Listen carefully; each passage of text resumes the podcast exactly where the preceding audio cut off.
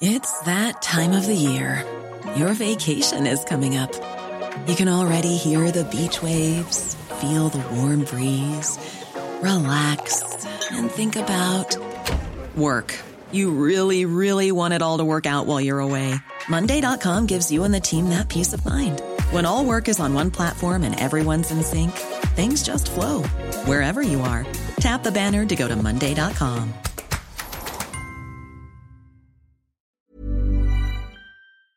Por lo pronto, saludo en la línea telefónica de Cámara de Origen a la diputada federal del PRI, Laura Barrera. ¿Cómo le va, diputada? Muy bien, Carlos. Muchas gracias por la oportunidad. Al contrario, pues viene ya después eh, de lo que hemos visto, lo que hemos vivido en, los temas eh, en donde se requería una mayoría eh, calificada, la discusión del presupuesto. Y evidentemente pareciera que hay muy poco margen para los legisladores de oposición, toda vez la experiencia del año pasado. Desde su punto de vista, ¿cómo viene y a, dónde hay que poner la atención a este presupuesto que presentó el gobierno federal ahora?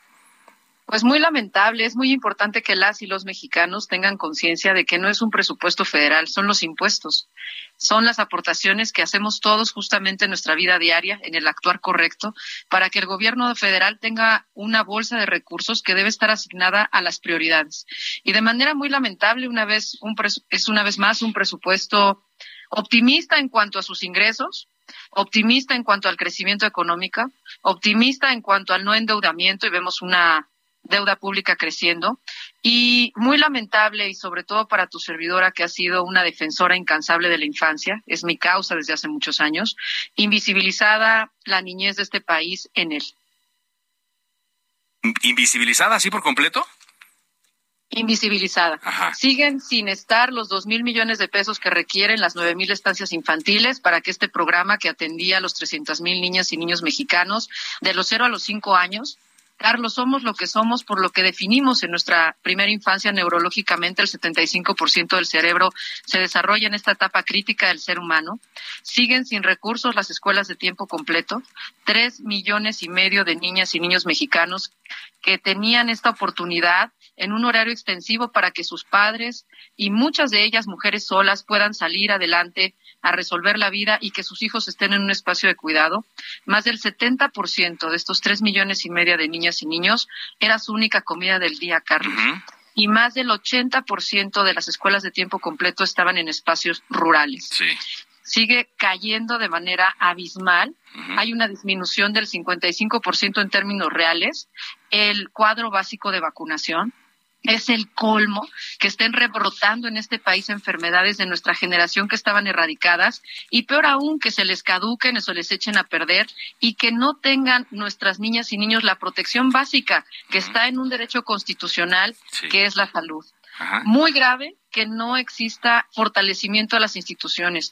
El 67%, el 67% de la infancia mexicana ha sufrido violencia. Estas son cifras de la OCDE.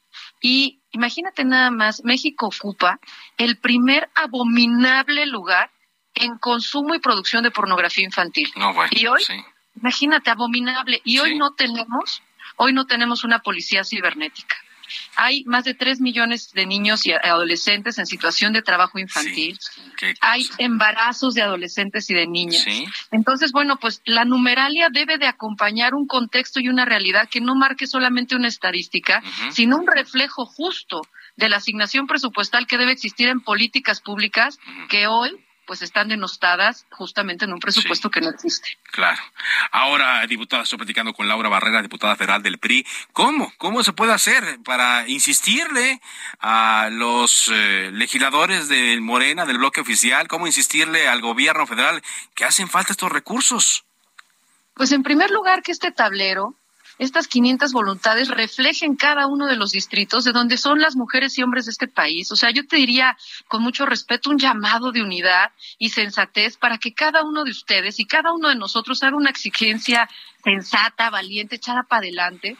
El PRI propone foros 300 foros, cada uno en un distrito, en donde vamos a hacer justamente visibles estas estas abominables noticias, ¿cómo es posible que tenga 35% de presupuesto menos la educación? Tú quieres salir adelante, educa a un país. Ahí está la respuesta en la educación. Y ahora en este lamentable modelo educativo que quieren proponer de agrupar a los, a los grados, de que los niños no reprueben, en un adoctrinamiento muy peligroso en los libros de texto, no podemos perder nuestra libertad. Y ahí empieza en la infancia. Entonces, pues con indignación, con información y sobre todo, pues con la posibilidad de hacer un debate en público y en privado para exigirles a tus representantes federales que tengan justamente las prioridades por delante. Porque pues sí, ya, ya vemos lo que pasó, ¿no? Ya vemos lo que ha estado pasando con eh, las escuelas de tiempo completo, lo que pasó con las guarderías, lo que pasó con todo este sistema que beneficiaba a madres y padres familia y a, los niños y pues eh, no, no se, no se reemplazó. Pero yo no sé si estos legisladores que tenemos, eh, con todo respeto, Laura, responden a los intereses más bien de sus electores o, a lo que les dictan.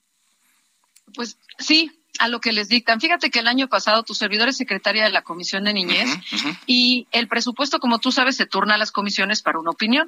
Entonces, ahí hay una convergencia de distintos grupos eh, partidistas, es decir, es plural. Y entonces, pues, obviamente, con estas cifras, oigan, ¿cómo que no hay dinero para el tamiz neonatal? ¿Cómo que no hay dinero para el tamiz auditivo? ¿Cómo que no hay dinero para los niños con síndrome de Down? ¿Cómo que no hay dinero para los fondos que antes existían, un fideicomiso para los niños superdotados, para que puedan tener la atención justamente en esta condición?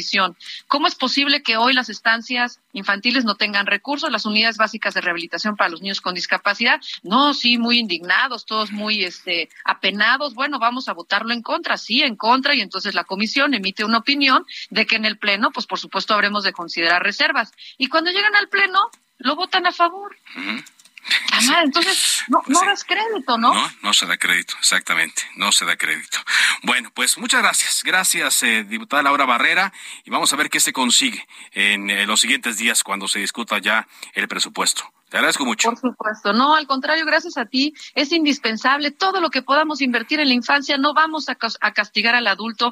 Es verdaderamente, humanamente indispensable invertir nuestros recursos en las niñas y niños de México. Gracias a ti. Muchas gracias. Laura Barrera, diputada federal del Partido Revolucionario Institucional.